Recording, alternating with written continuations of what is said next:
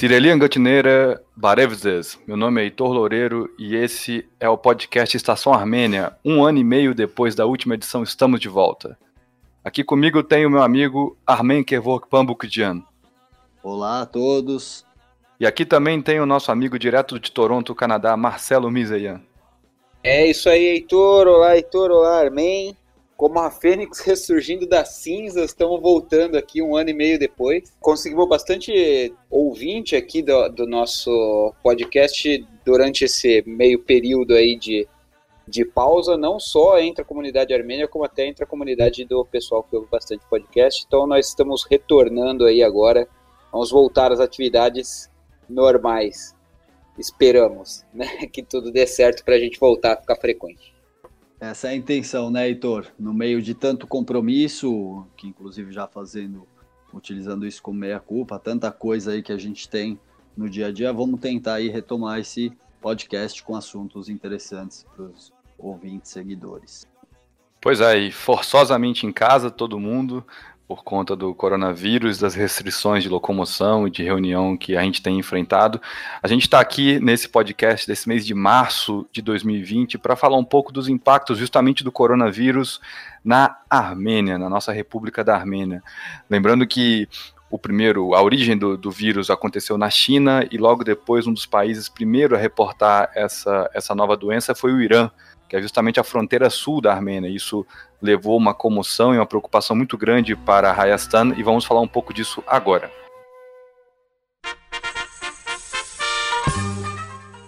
Vamos falar, vamos falar disso exatamente pelas notícias que a gente recebeu aí lá da Armênia. 28 casos confirmados e parece que tem um curado, não é isso, Heitor? É isso, esses são os dados de hoje, foram anunciados pelo Nicole Pachinian numa live. Né? Ele e a sua esposa estão num auto-isolamento e fazendo as lives para noticiar a população. São 28 casos, uma cura, e parece que o foco da doença na Armênia é em Etmiadzin. Etmiadzin é uma pequena cidade do lado de Yerevan, muito conhecida por ser a sede do patriarcado da Igreja Apostólica Armênia. Ao que tudo indica, houve uma festividade em Etmiadzin e nessa oportunidade muita gente reunida e ali a doença se espalhou. Né? A gente não sabe ao certo quem foi o caso zero, como que isso se deu, mas foi a partir dessa cidade que está isolada, das várias cidades que levam a Etmedzin, apenas três estão disponíveis e uma escola na região também está em quarentena. É legal comentar, como o Heitor ele falou agora há pouco, ó, os primeiros casos começaram ali vindo pelo Irã, né, que faz fronteira com a Armênia, é, mas demorou bastante para a gente ter o primeiro caso confirmado na Armênia. O Irã já estava num, numa situação de difícil controle lá, que o governo estava omitindo bastante dos casos. A Armênia infortunadamente, tinha acabado de fechar um acordo com o Irã para facilitar uh, os voos entre os dois países, entre os cidadãos dos dois países, que logo assim que começaram a surgir os casos lá no Irã foi bloqueado esse acordo, foi né, suspenso por algumas semanas. Até onde eu sei, ainda continua suspenso, né, até pela situação do, do jeito que está se agravando lá.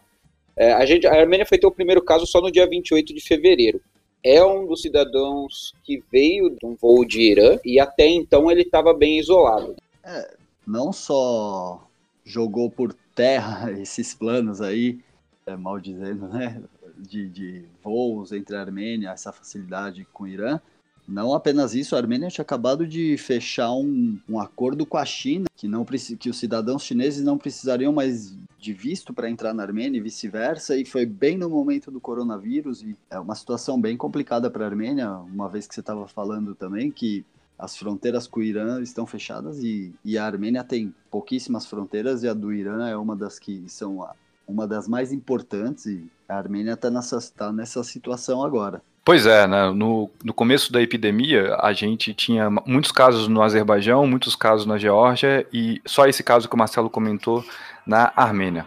Mas a gente sabe que no caso entre Armênia e Irã não basta apenas monitorar os aeroportos, né, porque a fronteira terrestre é muito ativa e muito movimentada, inclusive uma das medidas tomadas pelo governo da Armênia foi um fechamento parcial das fronteiras com a Geórgia e com o Irã, restringindo a locomoção de pessoas sem algum tipo de necessidade ou, ou razão para fazer esse deslocamento, mas não de mercadorias.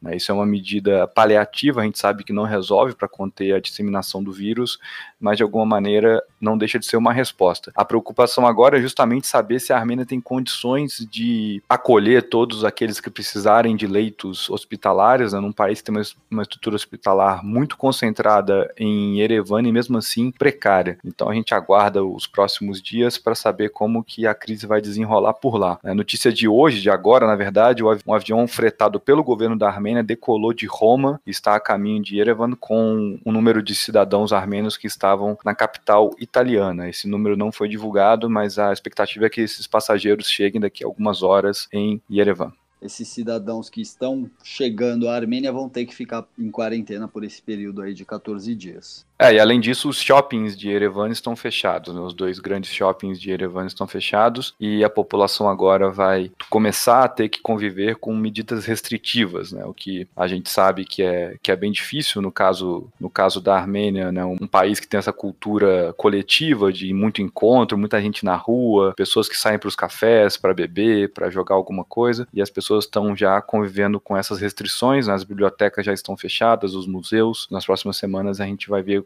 como que isso desenha a curva do crescimento do vírus é, na Armênia. A gente sabe que quanto mais longa essa curva for, melhor, né? Que o pico, que é o problema, como aconteceu na Itália. A Itália teve um pico da doença muito forte, o que fez com que muitas pessoas morressem justamente pela falta de capacidade do país, sobretudo a região norte, de atender as pessoas necessitadas. Isso na Armênia a gente ainda não tem essa noção, no Brasil também não, né, mas a gente vai acompanhar aí nas próximas semanas. Essa semana eu estava escutando o podcast EVN Report, sei que você também é um ouvinte assíduo, Heitor, as meninas, a Maria Titizian e a Rubina Margossian, né, que apresentam os podcasts lá da casa, do IVN, do Yerevan, né, que significa isso, o nome do podcast, elas chamaram o ministro da, da Saúde lá, conversaram no programa e parece que a população armênia realmente está meio preocupada, assim, com tudo e acho que as aulas também vão ser suspensas.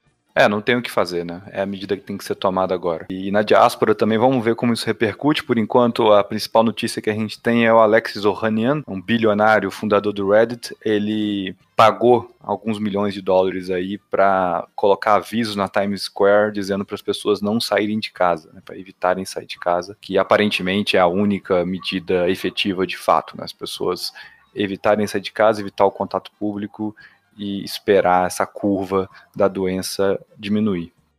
É, você compartilhou essa notícia um pouco mais cedo no nosso grupo ali no WhatsApp. Como você disse, nós estamos em São Paulo, aqui em pleno dia 15 de março de 2020. Ainda se encontra bastante gente nas ruas, mas gente, nós estamos vendo shows sendo cancelados, agora os campeonatos, então campeonatos de futebol e outros esportes também. Coisa que está acontecendo com a Champions League também, com vários campeonatos importantes e é bem preocupante essa situação toda. Nós estamos aqui em casa, eu também não não estou visitando minha mãe, ninguém da família assim mais velho, porque a gente não sabe como enfrentar essa pandemia, né? Como que tá aí em Toronto, Marcelo? É, então, para o ouvinte que ainda não sabe, durante os próximos anos aqui estarei morando em Toronto. Aqui, na verdade, a gente, o número de casos não é tão alto, mas há uma preocupação muito grande em evitar realmente, como o Armin estava falando, encontros de grande, grande quantidade de pessoas. Vários eventos aqui já foram cancelados, turnês de shows, de grandes bandas, grandes feiras e eventos, tudo está sendo cancelado, é, justamente para não deixar aumentar, e principalmente porque nos Estados Unidos, enquanto a gente está falando aqui, o número está praticamente já em 3 mil casos já de infectados. Então, como o Canadá tem uma divisa gigantesca com os Estados Unidos, a chance de desse pessoal tá vindo para cá não é pequena e as fronteiras ainda não, ainda não e provavelmente não vão ser em nenhum momento fechadas dos Estados Unidos por causa da parceria comercial que tem entre os dois países. Com decisão do governo também a gente teve aqui todas as aulas de todas as instituições, universidades, faculdades, ensino fundamental suspensos pela por essa semana agora e depois será tudo dado, quando possível, feito online para não atrasar o, a programação de ninguém. Muito provavelmente a comunidade armênia aqui também do, do Canadá em geral também está adiando todos eventos, até é, reuniões pequenas, como de, de 10, 15 pessoas que sejam para se encontrar, estão todas sendo incentivadas a serem desmarcadas. E você, Heitor, e quanto a você, como está a programação? Está lecionando normalmente? As aulas, você está dando aula? Como está? Suspenderam as aulas? Conta um pouquinho para a gente também. É, aqui o nosso problema é que a manifestação do governo do estado de São Paulo foi feita na sexta-feira à tarde, né? Então, para o ensino básico, ou seja, para as escolas, a determinação é que as escolas abram normalmente essa semana para receber os alunos, enquanto as famílias se estruturam para que os alunos fiquem em casa a partir da outra semana. Então, o meu colégio, que é um colégio particular na Zona Oeste de São Paulo, está seguindo essa orientação. Quanto à universidade que eu, que eu leciono, estava numa reunião de emergência agora à tarde, no domingo, para ver como faria. Né? Para as universidades, a recomendação aqui no Brasil é o fechamento imediato. Então, provavelmente, o colégio já organizou um sistema aqui para aulas online através das plataformas de TI que nós temos e provavelmente a universidade vai pelo mesmo caminho. E no que tange também essa questão do coronavírus, muitos especialistas, principalmente aqui no Brasil, né? Então, no que tange América do Sul, uh, dizem que o pico do coronavírus vai ser entre abril e maio. E isso é um grande problema porque as manifestações do 24 de abril, dos 105 anos do, de rememoração do genocídio armênio, pode ser que não aconteçam, não só aqui no hemisfério sul, como no norte também, porque o, o chefe de governo da cidade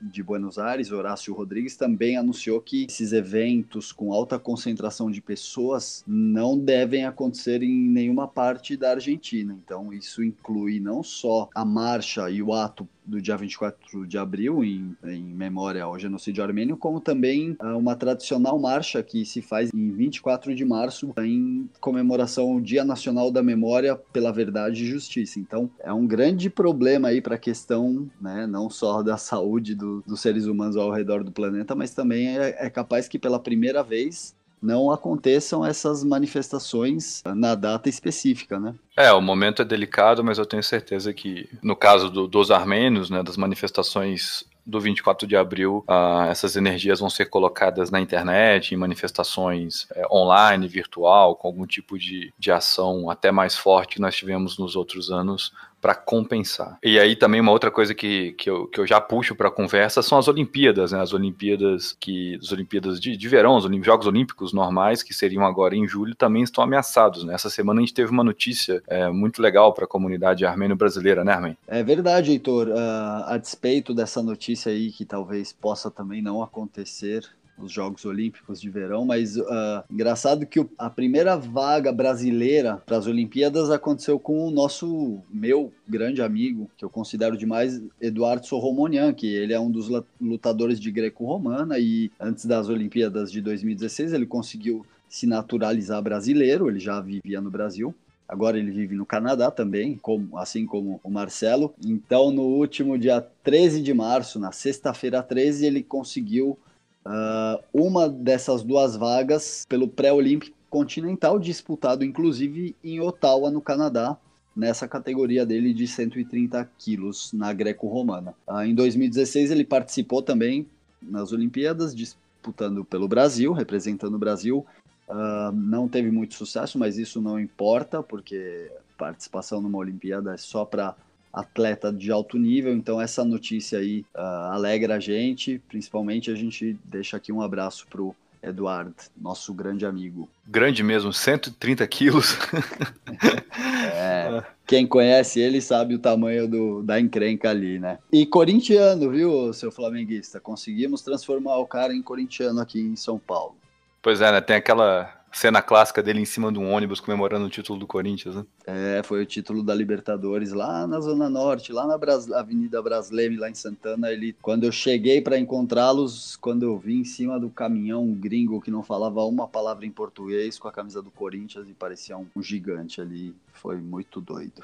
Não, Libertadores por Libertadores, vou mandar uma camisa do Flamengo para ele, porque agora é, pode mandar aqui no meu endereço, eu entrego para ele. Tá bom.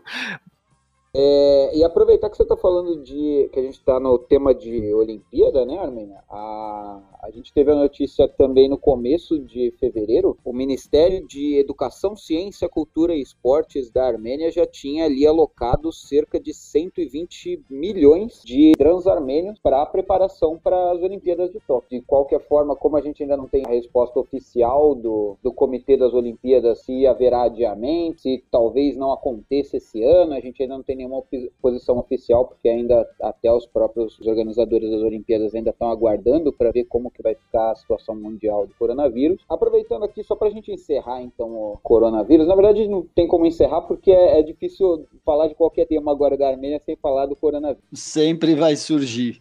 Em qualquer assunto que nós tocarmos, ele vai aparecer. Então, só para dar uma noção aqui para o ouvinte, principalmente o nosso ouvinte que não está tão acostumado a ouvir sobre a Armênia, talvez não tenha aí uma localização geográfica tão clara na cabeça ali as fronteiras que a Armênia faz. A Armênia faz fronteira basicamente com quatro países, tecnicamente a gente pode falar até que cinco, se a gente for considerar Artsá, né? Mas é basicamente Turquia, Irã, o Azerbaijão e a Geórgia. A situação nesses quatro países, no momento que a gente está gravando, tá a seguinte: a Geórgia já tem 30 casos confirmados, não tem nenhuma morte. O Azerbaijão já tem 15 casos confirmados, tem uma morte e três casos que se recuperaram. A Turquia tem um número muito estranho de apenas dois casos confirmados, é, mas essas são informações que o governo passa, então a gente já tem algum histórico ali da Turquia que a gente pode desconfiar um pouquinho dessas informações. E o Irã é o pior caso que a gente tem, a gente está chegando a cerca de 14 mil casos confirmados, 724 mortes, mais cerca de 3 mil casos conseguiram se recuperar é, aí nesse meio tempo. Então, o dado atualizado de hoje da Armênia é 28, é, e como o Marcelo falou, eu também achei estranho esse número da Turquia, eu procurei anteontem os dados da Turquia e claramente não, não, não tem teste, né? Então, quando eles resolverem testar boa parte da população, esse número vai explodir. É impossível um país naquela região é, ter só dois casos, né? Obviamente, é subnotificado. Mais alguma coisa, meus amigos, sobre coronavírus, esporte? O coronavírus ainda creio que vai aparecer, mas esporte tem. Temos duas notícias que eu queria dar aqui junto com o Marcelo, que o Marcelo também está ligado nisso tudo, nos esportes. Joaquim Caparrós é o novo técnico da seleção de futebol da Armênia. O cara treinava Deportivo La Corunha, já treinou Deportivo La Corunha, Atlético Bilbao, entre outros times, de, e ele é técnico desde os anos 80. Marcelo, o que esperar? É, quando a gente fala em, em técnico na, na, seleção armênia, a gente costuma ter aí uma rotatividade até bem alta se for comparar com os países vizinhos aí ou com, com os outros países que costumam é, participar dos campeonatos europeus. Eu diria que o torcedor armênio não costuma ser muito paciente com o técnico. A gente ainda não tem nenhum, nem, não teve nenhum jogo nem amistoso por enquanto é, para a gente testar ele, mas aparentemente a equipe vai vai estar tá reforçada. Apesar de a gente ter algumas baixas, né, como o brasileiro Marcos Pizelli, que a gente já fala tanto aqui, tanto em podcast quanto no portal, a gente já tem entrevista com ele. A gente já tinha notícia no meio do ano passado de que ele já havia se aposentado da seleção armênia de futebol, mas ainda iria jogar profissionalmente, só que não pela seleção. E depois no fim do ano a gente descobriu que ele acabou tendo, voltou a ter uma lesão aí que ele estava tentando se recuperar e, e acabou anunciando a aposentadoria definitiva do esporte, né?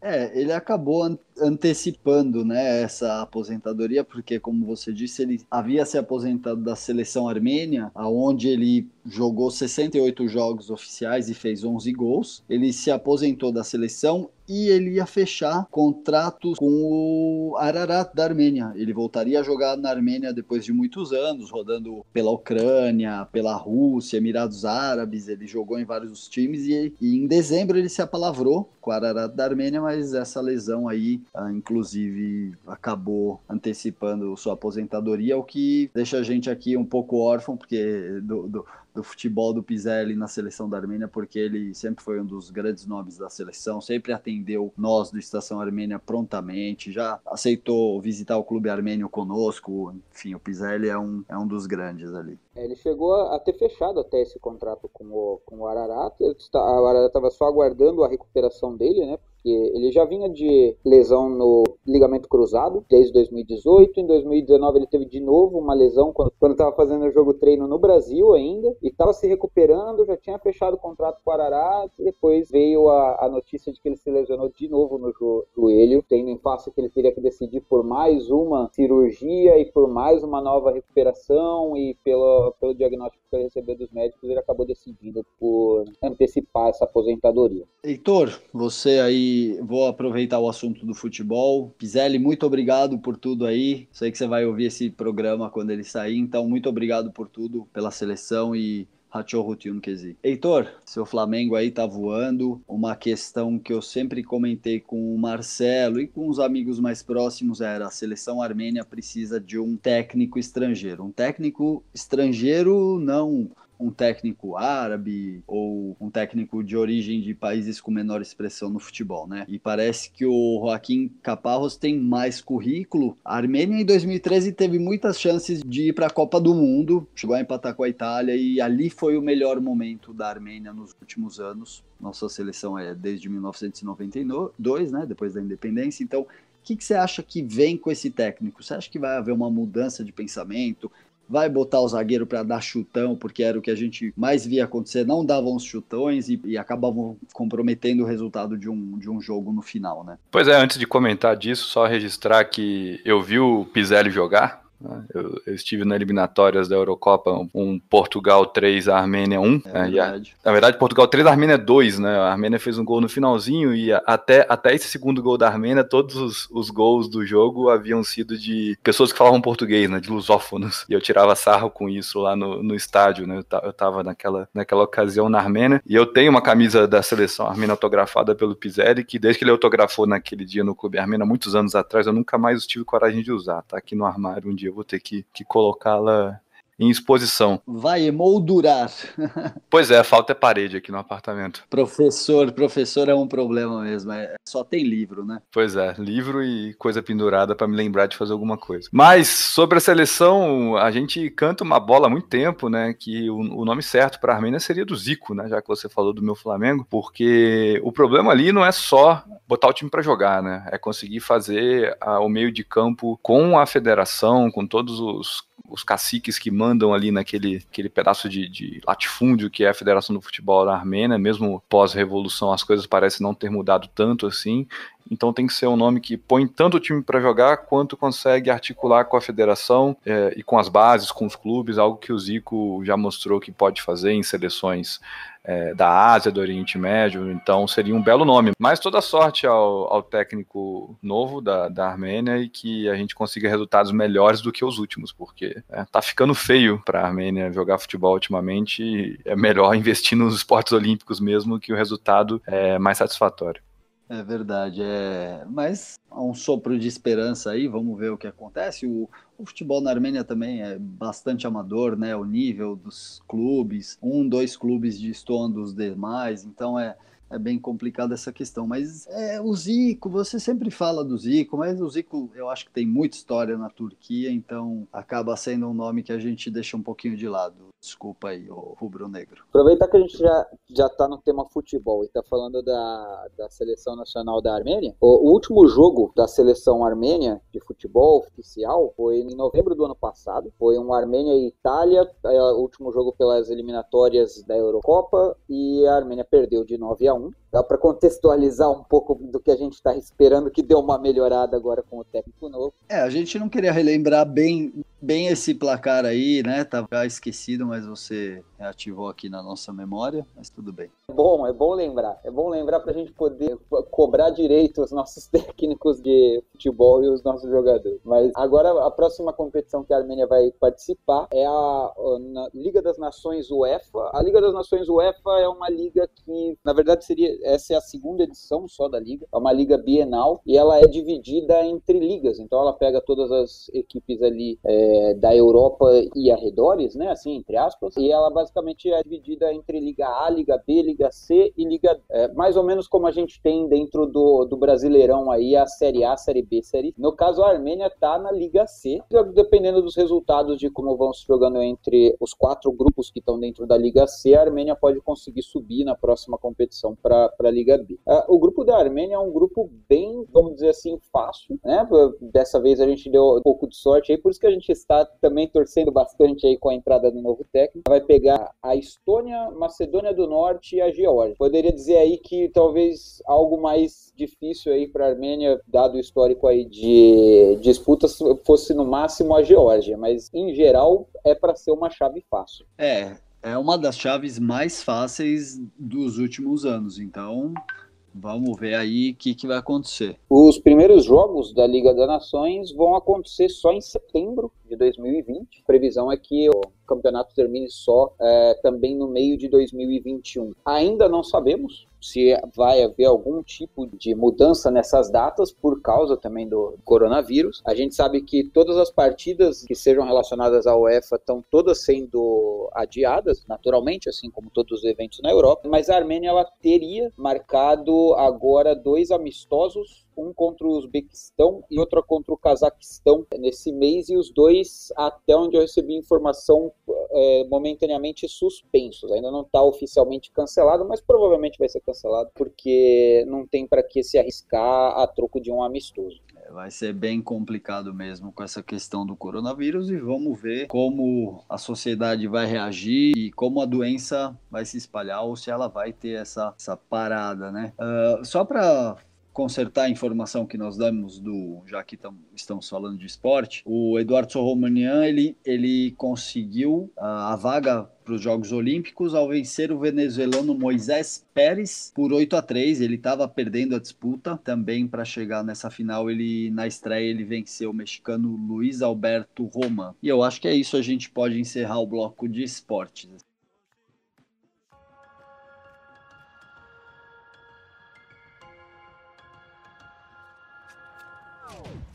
Beleza, então, encerrando os nossos, nossos comentários sobre esportes, trazendo aqui para a comunidade armênia de São Paulo. Está marcado para maio, dia 9 de maio, 17 horas, no Hit Bar em Pinheiros, o lançamento do livro Fé no Inferno, do romancista, roteirista, escritor, tradutor Santiago Nazarian. A gente não sabe como vai ficar essa data desse lançamento por conta da, dos acontecimentos recentes, mas de qualquer maneira o livro já está pronto, já está na editora, né, o livro mais recente do Santiago, e esse livro fala sobre o genocídio armênio, conta a história de um jovem brasileiro que passa a cuidar de um idoso já no, com uma idade muito avançada, e esse idoso é um descendente de armênios, e ali esse jovem tem contato com a história do genocídio, da migração, da diáspora. O Santiago, ele é um escritor de do que chamam agora de pós-terror, então o livro dele é recheado com essa estética, essa narrativa, e vem por uma grande editora que é a Companhia das Letras, então promete divulgar a causa armênia, a história dos armênios e a história do genocídio para um público bem amplo. Então já anotem na agenda aí que em maio deste ano a gente vai ter Fé no Inferno do nosso amigo Santiago Nazarian nas livrarias. E só para complementar o Santiago, como você falou, talvez vamos ver aí como vai ser até lá por causa do coronavírus. O próprio Santiago já, na, quem segue ele nas redes sociais, ele já deu uma indireta ali, falou: olha pessoal, evento literário a gente sabe que só vai meia dúzia de pessoas, então não tem por que cancelar. Então, se, se depender dele, vai acontecer essa é, esse lançamento e sugiro e deixo aqui a sugestão a todos que procurem o texto que saiu na Ilustríssima, um, acho que um pedaço do primeiro capítulo, né, Heitor? É, um pedaço de um capítulo, não é exatamente o primeiro, mas a gente pode linkar também aí na postagem uh, do, do podcast, né, um pedacinho do livro, um trecho do livro que a Folha de São Paulo publicou umas semanas atrás, para dar aí esse, esse gostinho no, nos leitores. Né? E também a gente chama para os leitores conhecerem os demais livros do Santiago, Biofobia, Neve Negra, todos trabalhos muito interessantes, muito importantes desse escritor que não é só porque é nosso amigo, não é só porque é descendente de armênios, mas que já se firmou como um dos principais escritores da geração dele no Brasil competentíssimo, diga-se de passagem, né? É isso, depois dessa desse convite literário aí do Heitor.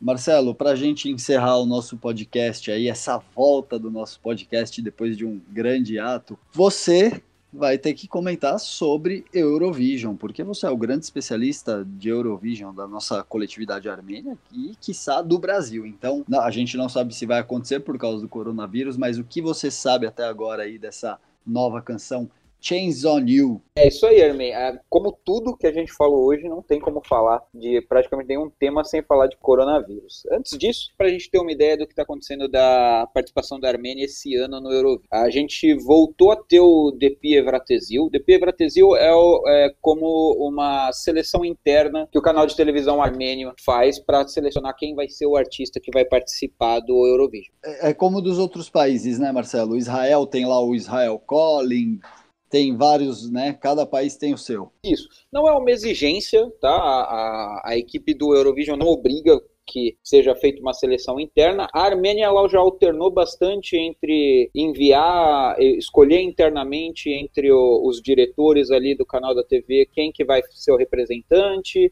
Às vezes deixava o público escolher a música, algumas vezes deixou escolher o, a música e o artista, e dessa vez eles resolveram voltar para esse formato público do, armênio podia escolher quem que ia participar, não só o intérprete, como também a música. Para o ouvinte aí que não entende bastante de armênio, Depi Evratezil é basicamente como dizer rumo ao Eurovision. É isso que significa a tradução do, da competição. Quem diria, foi foi para o Canadá e está aprendendo armênio, Marcelo. É, então. ainda está tá longe ainda, mas então estamos no caminho, estamos no caminho. Vamos ver se esse, essas semanas de, de lockdown aqui por causa do, do coronavírus talvez ajude a, a dar mais tempo para estudar. Certeza. E a Atena Manukian, que é a cantora, né, e letra, junto com o DJ Paco, você ouviu essa música? Você é um grande crítico também do Eurovision, né? Então você conhece as tendências e sabe mais ou menos qual vai ser uh, né, o caminho do, desse ano. Como, o que, que você acha aí desse panorama? É, tem uma roupagem bem moderna, né? Bem diferente, por exemplo, do que a gente viu há dois anos atrás, quando a gente teve a primeira música 100% em armênio na Eurovision, que também por acaso veio de um DP Evratesil e foi horrível, foi uma das nossas piores participações em questão de votação, porque a Europa tende a votar naquilo que eles entendem. Por isso que muitos artistas escolhem cantar em inglês e não diferente dessa vez, a Atena Manukian, ela veio com essa música Chains on You, que é toda em inglês, tem essa roupagem mais moderna, mas não. Quando a gente teve o anúncio da vitória no DP Evratesil, ele entrou na, nas casas de apostas, né? E é isso é o que a gente pode usar muito como base aí de como um termômetro de mais ou menos como o público está recebendo as músicas. Ela entrou muito mal na casa de apostas, baseada na apresentação ao vivo que a, a Atena Manukian mostrou no DP Evratesil, mas a gente já sabia que ia sofrer o, o termo que a gente usa um revamp, que é na verdade uma nova roupagem na música. Ia ter um trabalho mais bem elaborado de, de instrumental, ia ter o clipe oficial, que também dá um apelo visual bem grande. Foi lançado o, o clipe oficialmente, agora se não me engano, não, não me lembro se foi na sexta à noite ou se foi no sábado de manhã, mas logo em seguida do lançamento do clipe, a Armênia estava, só, só para a gente ter uma ideia geral, são 41 músicas que vão estar tá concorrendo nesse Eurovision. A Armênia estava ali em 32, 31 primeira posição. Logo depois do lançamento do clipe, ela já subiu para 20. Então é um, uma progressão que a gente já viu acontecer em outros países que já foram campeão, que foi subindo aos poucos, que vai ganhando apelo do público. Só comentar a questão do coronavírus. Qual, qual a situação agora dentro da Europa? Todos os países estão em alerta, tudo, todos os eventos estão sendo cancelados e esse Eurovision, que vai ser em Rotterdam, na Holanda, é, ele já estava sendo visado de ser cancelado, mas a gente não teve ainda nenhum anúncio oficial. Isso deixa um pouquinho mais os fãs preocupados do seguinte, que provavelmente ele vai ser cancelado esse ano e todo mundo que já apresentou, já todos os países já apresentaram os artistas, já apresentaram as músicas, já deu o deadline para eles mostrarem é, tudo que eles vão apresentar no festival, talvez tudo isso seja transferido para o próximo ano. Quando, como a gente sabe que normalmente a, as músicas são apresentadas dois meses antes da competição, existe uma mudança muito grande de chances de uma música ou outra ganhar em questão de dois meses. Uma música que não tinha chance nenhuma de ganhar no começo de, de março, quando chega em maio ela é primeira disparada. Ou às vezes uma música que todo mundo tem certeza que vai ganhar no começo de abril, chega em maio ela fica na, na metade da tabela, que está pior. Então a gente já viu bastante acontecer isso. A gente não sabe qual efeito pode dar. É volátil, né? Isso. É bastante porque, até porque quando a gente começa a ter as apresentações ao vivo, a gente vê que no ao vivo ali no palco não é a mesma coisa do que num estúdio e com um, um videoclipe para te dar apoio. Né? A gente não sabe que o efeito que pode dar se adiar um ano. É, música fica. É muito comum, indústria da música, tudo hoje em dia, mas principalmente indústria da música, as coisas ficam muito velhas em um ano, então você desgastar todas essas músicas durante um ano para apresentar um ano depois, é, a gente não sabe que tipo de impacto pode ter. Mas se você me permite, Marcelo, não sei se dá para comparar. Hoje eu estava aqui assistindo futebol, né, em casa e após o futebol apareceu o programa do Fausto Silva e pela primeira vez na história do programa, que é um programa de auditório, ele não teve o auditório presente, o público. Estavam as dançarinas, os convidados, médico, Cortella, eles estavam falando sobre coronavírus. E você não acha que é uma possibilidade do Eurovision se apresentar e os artistas ali, até porque as votações são por telefone? Será que há mesmo necessidade de, desse cancelamento? Provavelmente é por isso que a gente não teve nenhuma posição oficial. A gente vê muito fã falando sobre ser no ano seguinte, porque a, a cidade sede ela pode fazer muita, no caso Roterdã, pode fazer muita pressão para jogar para o próximo ano, porque movimenta muito dinheiro você receber todo esse público lá na cidade, eles já investiram bastante dinheiro para fazer o, o coisa. O evento com certeza ele vai conseguir ainda impactar o mesmo tanto de pessoas que ele impactaria normalmente, até porque 99,9% do público que está acompanhando está de casa, não está lá presente na, na plateia. Mas existe ainda essa possibilidade. Provavelmente é por isso que a gente não teve ainda o um anúncio oficial, porque de vários outros eventos a gente já teve anúncios oficiais e ainda não teve nem nada nem dando um, um, indicativo do que pode acontecer. Provavelmente é. porque está tendo muita discussão nos bastidores. É verdade. E então essa edição de 2020 do Eurovision é a 65 vai acontecer em Roterdã, na Holanda, uh, de 12 a, a 16 de maio. E vamos ver se ela vai acontecer. E eu acho que esse era o nosso último assunto. Então, com esse tema aí do do Eurovision. A gente encerra esse, essa edição aí do podcast, de volta aí, o podcast do Estação Armênia, com Heitor Loureiro, eu, Armen Pamukjan e Marcelo Mirzeyan, direto do Canadá. Senhores, muito obrigado mais uma vez por mais um podcast e vamos manter a periodicidade. Valeu, Armen, valeu, Marcelo.